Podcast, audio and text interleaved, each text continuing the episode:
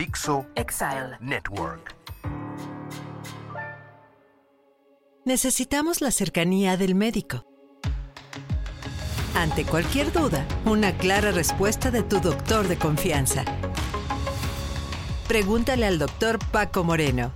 Un gusto estar con ustedes en otro episodio de Pregúntale al doctor Paco Moreno. Recuerda que la mejor medicina es la medicina preventiva. Manda tus preguntas al hashtag Pregúntale al doctor Paco Moreno y aquí contestaremos a tus dudas. Todos tenemos dudas y es momento de resolverlas. ¿Qué es lo que se dice? Ana Calderón, ¿qué tan cierto es que las vacunas COVID ya no nos sirven para las variantes que circulan actualmente? Ana, las vacunas no se han modificado. El virus sí. Es verdad que las vacunas han sido menos eficaces para controlar y evitar infecciones, pero las vacunas siguen siendo útiles para prevenir que la enfermedad sea grave o la persona fallezca por el contagio. Sí, han ido perdiendo eficacia conforme el virus ha cambiado, pero lo importante es todavía tener un buen esquema de vacunación y esperar que pronto tengamos nuevas vacunas que puedan ser más eficaces contra las nuevas variantes que están circulando. Sí con Neme. Si uno se embaraza o está embarazada y le da viruela del mono, ¿qué tan peligroso es para el bebé? Recuerda que esta enfermedad empieza a ser una epidemia en el mundo y esto realmente nos lleva a tener pocos datos en casos como el que tú comentas. De lo que se sabe por lo que ha ocurrido en las zonas geográficas donde se presenta la viruela del mono desde hace muchos años, las personas embarazadas pueden sufrir de alteraciones que los lleven a tener un aborto, un parto prematuro o incluso malformaciones congénitas en el bebé. Por eso es muy importante cuidarnos, esperar los datos sobre los pacientes que llegaran a tener accidentalmente un contagio en esta situación y saber un poco más acerca del caso. En este momento hay que pensar que toda mujer embarazada tiene un riesgo si se llega a contagiar de virus de la viruela del mono. Elsa, la actual variante de Omicron, ¿cuántos días es transmisible y es correcto cinco días de aislamiento? Elsa, esa pregunta es interesante porque ha ido cambiando el tiempo de aislamiento conforme ha cambiado el virus, conforme a las nuevas variantes. Hemos visto que con la subvariante BA4 y BA5, que son las que circulan actualmente en México, el tiempo de aislamiento es un poquito más prolongado. Algunos opinan que lo ideal sería ocho días. Cuando apareció Omicron en diciembre, se hizo un recorte en el aislamiento, pero más en personas que tenían un trabajo que exigía que regresaran pronto a su labor. Por ejemplo, en un hospital, seguridad, los bomberos, transporte aéreo, porque todo eso estaba colapsando debido a que había muchos enfermos al mismo tiempo. Así es que lo ideal es que si tú no tienes un trabajo que exija que regreses a los cinco días, guardes el aislamiento ocho días. Después de ocho días puedes salir y puedes convivir sin ser un factor de riesgo de contagio. A771 TUDE. Al utilizar dos cubrebocas N95 y estar con personas también con cubrebocas en lugar amplio semiventilado, ¿aún así me puedo contagiar? Acuérdate que no hay absolutos. Es decir, puede haber contagio incluso llevando las precauciones adecuadas. Pero la realidad es que mientras más te cuidas, mejor es la posibilidad de que estés bien. Usando un cubrebocas N95 es suficiente, no necesitas dos cubrebocas. De otra forma, te vas a sentir incómodo, vas a estar moviendo el cubrebocas y probablemente eso favorezca que con la manipulación puedas tener pequeños espacios en donde resultes contagiado. Si usas un cubrebocas N95 y estás en un espacio ventilado con pocas personas, puedes estar tranquilo de que la cobertura que estás usando es suficiente. Es importante no exagerar en las medidas de prevención, pero también es importante saber que, como dices, un buen cubrebocas, un N95, es la mejor medida de prevención después de una vacuna. A escamilla. Si una persona con viruela símica que viaja en el metro toca tubos o pasamanos, ¿es posible que otras personas que toquen esos tubos o pasamanos se puedan contagiar de viruela símica? Y si sí, ¿qué recomendaciones hay? Sabemos que el contagio de la viruela símica es por contacto de las lesiones que la persona que está infectada presenta. Y sí existe la posibilidad remota, pero existe, de que alguien que tenga lesiones en la piel, toque un pasamanos y tú, después de tocarlo, puedas resultar contagiado.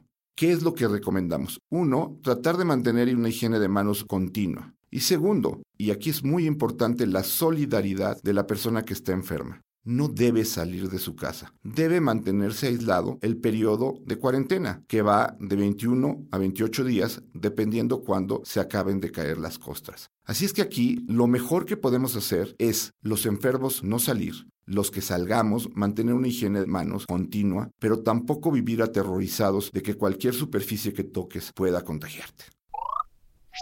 A Escamilla. ¿Es conveniente ponerse segundo refuerzo de vacuna aún después que haya pasado ocho meses del primer refuerzo con AstraZeneca?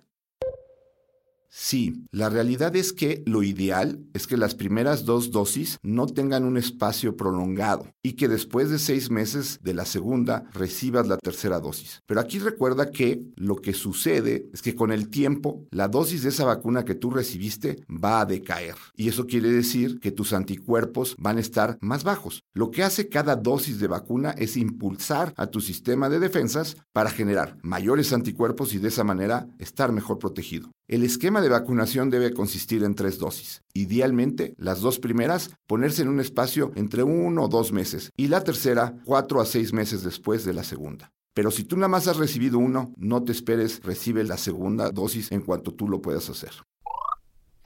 Verónica Pousel, ¿qué nos puedes decir de la reinfección de Biden y cuánto tiempo tienes de la inmunidad después de tener COVID? Con la infección del presidente Biden existen varios factores que pueden estar interviniendo en que esta reinfección se haya dado en un tiempo tan corto. Lo primero es que no estamos seguros si es una reinfección o es simplemente que el presidente Biden no pudo terminar de eliminar el virus de la primera infección. En segundo punto, recibió un medicamento que se llama Paxlovid.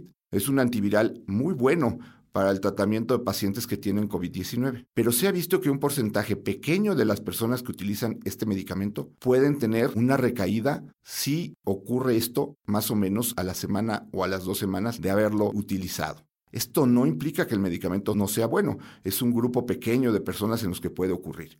Esa pudo haber sido la historia del presidente Biden. La tercera es que sabemos que hay subvariantes que no respetan la inmunidad de las anteriores, y eso ha ocurrido mucho con BA4, BA5. No sabemos qué subvariante tuvo el presidente Biden en ese primer resultado positivo. Verónica Pousel, ¿en qué momento empieza a contagiar una persona con COVID? ¿Puede contagiar desde antes de presentar síntomas? Verónica, esta pregunta es muy importante porque desafortunadamente la mayor parte de los contagios de COVID ocurren en personas que no tienen síntomas, ya sea porque van a cursar la enfermedad totalmente asintomática o porque están a uno o dos días de que empiecen con síntomas, ya están eliminando el virus, pero no hay manera de darnos cuenta que esta persona está infectada.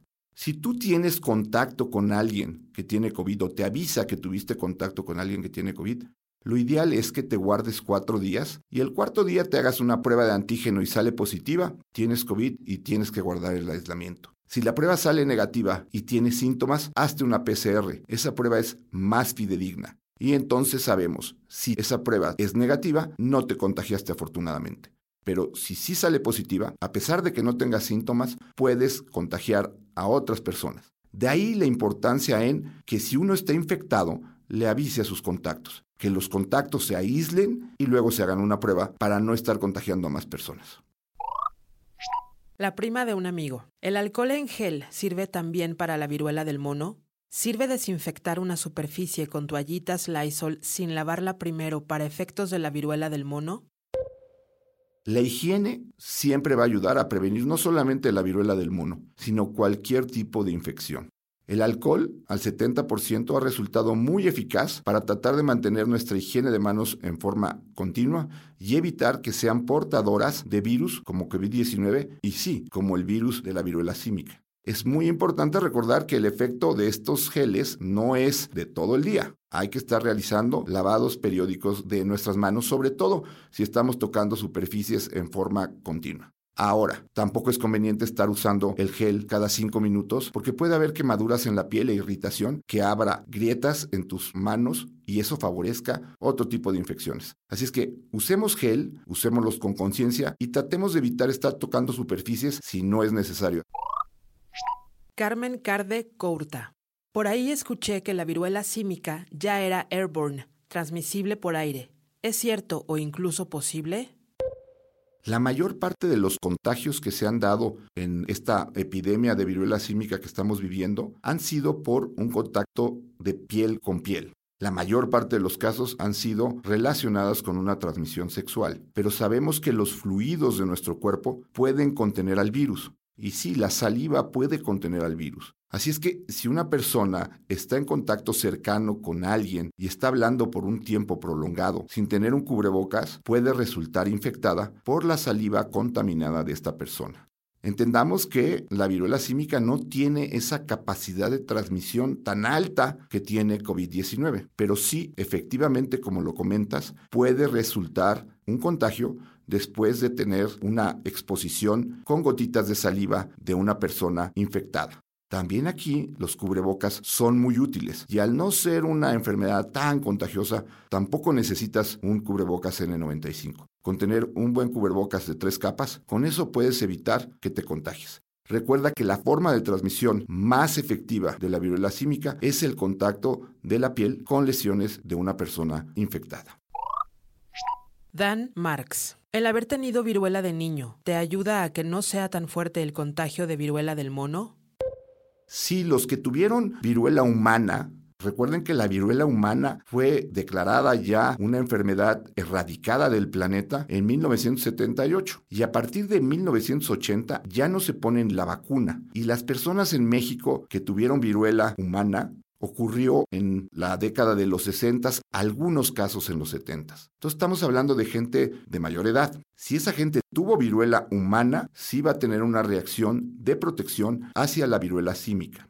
Ahora quiero comentar algo que es muy importante porque en mi práctica he visto que muchas personas confunden la varicela con la viruela. La viruela humana es una enfermedad rara porque los últimos casos se presentaron hace más de 40 años. La varicela es una enfermedad muy común, sobre todo en los niños, en donde tienen unas lesiones muy similares a la de la viruela símica, pero esto ocurre en un cuadro mucho más benigno y que no tiene mayor importancia. Así es que no hay que estar confiados en que tuvimos viruela, porque a lo mejor lo que quiso decir tu mamá, tu tía o tu abuelita es que tuviste varicela.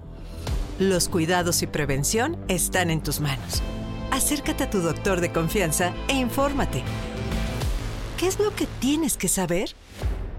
Los siguientes son los mensajes que quiero que te lleves a casa. Como vieron, las preguntas fueron muy interesantes y podemos sacar tres conclusiones de ellas. Primero, la pandemia por COVID-19 no ha terminado. Necesitamos tener nuestro esquema de vacunación completo. Tres dosis. Segundo, empezamos a ver cada vez más casos de esta viruela símica. Hay que entender que esta enfermedad se transmite principalmente por contacto con la persona que está infectada a través de piel con piel. Pero existen algunas formas de transmisión en donde si tú no usas un cubrebocas puedes resultar infectado. Y tercero, no hay que tener el mismo miedo hacia la viruela símica que el que hemos desarrollado con COVID-19. Primero, no es una enfermedad transmisible y segundo, es una enfermedad que tiene un bajo grado de mortalidad. Así es que lo mejor que podemos hacer es estar informados. La mejor medicina es la medicina preventiva.